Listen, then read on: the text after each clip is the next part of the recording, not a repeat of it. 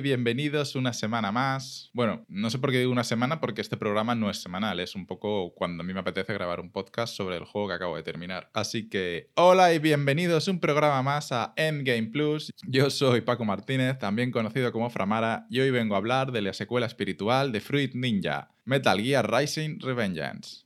Y os diréis, ¿pero qué haces jugando a estas alturas de la vida Metal Gear Rising? Pues dos motivos principalmente. Uno, no lo he jugado todavía y es un juego que tengo pendiente en la biblioteca de Steam desde no sé ni cómo ha llegado ahí, no recuerdo haberlo comprado.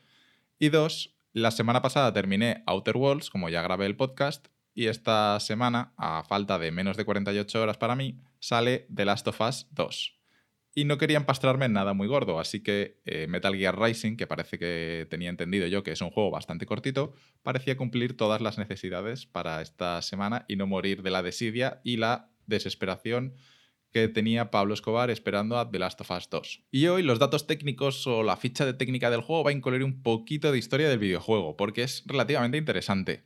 El juego fue anunciado inicialmente en 2009 por Konami y Kojima Productions para sacar un nuevo Metal Gear Solid subtitulado Rising. Remarco lo de Metal Gear Solid porque iba a pertenecer a la franquicia principal de la saga. Tenían la temática del juego, que es básicamente lo que tenemos ahora como Metal Gear Rising, pero no tenían muy claro cómo llevarlo a cabo, no tenían los medios o el conocimiento o las herramientas necesarias para conseguir el juego que ellos querían, que principalmente era un hack and slash que corriese a 60 frames por segundo. Así que el juego acabó un poco aparcado como suele ocurrir en muchas ocasiones, hasta que llegó Platinum Games y dijo, yo puedo hacer estas cosas que a mí se me dan bien. Y finalmente fue en 2013 cuando el juego salió para PlayStation 3 y Xbox 360 a 60 frames por segundo y un año más tarde en PC. Yo personalmente lo he jugado en PC y me ha durado unas 6 horitas. El juego tengo que decir que me ha gustado bastante, pese a ser algo bastante diferente a lo que es Metal Gear Solid o la franquicia Metal Gear. Pero aún así se siente mucho como un juego de la serie. Toda la típica temática con un fuerte mensaje antiguerra y de cómo los países se benefician económica y políticamente de las guerras,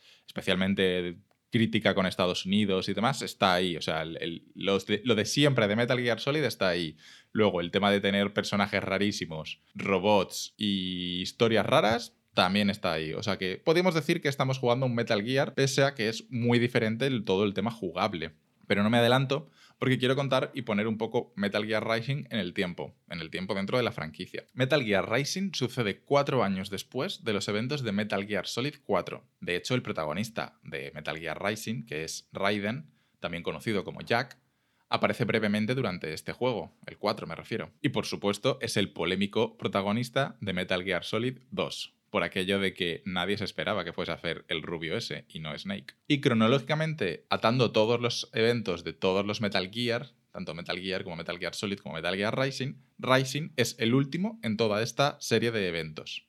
Como seguramente ya sabréis, Raiden, mm, por algún evento que no consigo recordar, ahora es un super cyborg, un cyborg ninja para, para más Inri, y el juego pues va de él corriendo por todas partes y agitando la katana a diestro y siniestro. No, pero en serio, es que va de eso. Mm, como todos los títulos de Platinum, es un juego de acción trepidante, movimientos muy rápidos y sobre todo combos. Combos muy locos que a mí se me dan fatal. Yo soy más de apretar los botones y que pasen cosas, que el enemigo se muera con suerte.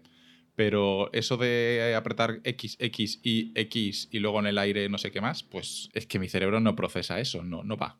Así que sí que es verdad que este tipo de juegos me frustran un poco porque luego, como tienen puntuación al final de cada combate, y a mí me gustaría sacar una S, pero saco una C, pues me, dan un poquito de pena. Pero al final me lo paso bien, a pesar de todo. Como decía, el juego dura unas 6 horas. Si se te da muy bien apretar los botones, pues a lo mejor te dura 5. Y está dividido en 7 misiones principales.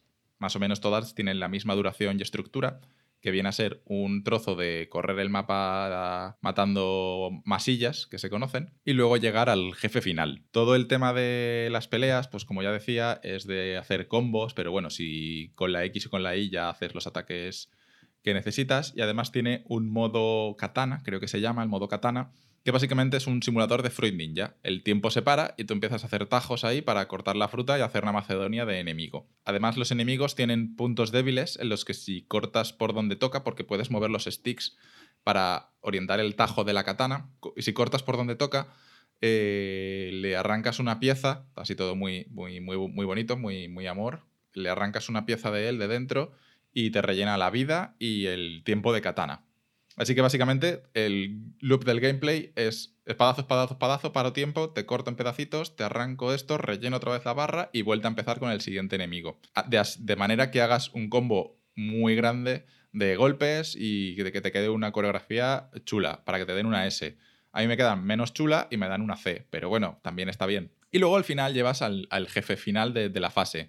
Cada misión tiene un jefe final y todos los jefes finales son únicos, tanto en diseño de apariencia como en diseño de combate, habilidades y demás. Y esto, lo de los jefes, para mí es lo mejor del juego, porque son combates muy divertidos, muy diferentes y que lo, es lo que más gracia le da al juego, porque más son personajes que te los introducen, algunos van saliendo a lo largo del juego y tienen un carisma o una personalidad que diferente entre ellos. Vamos, que la parte de los jefes, muy, muy bien. Hay un par que me ha costado bastante. Uno es uno que se divide en trocitos. Eh, no me acuerdo cómo se llama, pero bueno, está por ahí. Y luego el jefe final también me ha costado bastante. Bastante rollo. 20 o 30 intentos. Bueno, más 20 quizá, no, no, no soy tan malo. Pero 20 intentos seguro que me ha costado hasta que le he cogido el tranquillo. Porque tienes consumibles, que es para recargarte la vida, y yo llegué al jefe final sin consumibles. Entonces me costó mucho, mucho, mucho poder mm, avanzar durante el combate hasta que el juego te regala consumibles. Bueno, te regala, tienes que hacer ciertas cosas y te dan consumibles para aliviar un poco las penas. Y una vez ya tuve consumibles, ese primer intento me lo, me lo pude pasar. Pero hasta entonces, Dios y ayuda, ¿eh? Porque además eh, hay muchos combos que te obligan a poner la, katana en cierta posición y si no la pones así, eh, mueres directamente. Entonces, como que hay que hacerlo bien a la primera todo. Y no solo los combos, eh, al final de los combates suele haber unos eventos QTE para hacer la cinemática así muy chula y la verdad que se queda resultón. Junto con una música tremenda, la verdad es que el juego tiene una música, una banda sonora muy muy guay, muy macarra, que le sienta fenomenal. Y creo que con esto acabo todo lo que quería decir sobre Metal Gear Racing. Creo que es un juego que merece darle una oportunidad, que es un juego que encaja bien dentro del universo Metal Gear a pesar de ser tan diferente en mecánicas, que es un juego muy cortito, ideal para darle en momentos como este, en el que he jugado yo, en el que estás esperando a otra cosa, que seguro que está por cuatro duros en las plataformas en PC, supongo, porque PS3 y Xbox a día de hoy a lo mejor es un poco más complicado, aunque igual está en, en retrocompatibilidad de Xbox One. Y con eso ya pues acabo. Espero que os haya gustado este programa un poco más corto que los demás y que el próximo seguramente ya sea The Last of Us dentro de unos días, porque dicen que es un juego largo y que además yo quiero jugar y disfrutar con calma, eh, así que cuando lo tenga lo publicaré. Intentaré hacer una sección sin spoilers y otra sección con spoilers o ya veré cómo lo hago. Un saludo y muchísimas gracias por llegar hasta el final y nos vemos en el próximo programa. Adiós.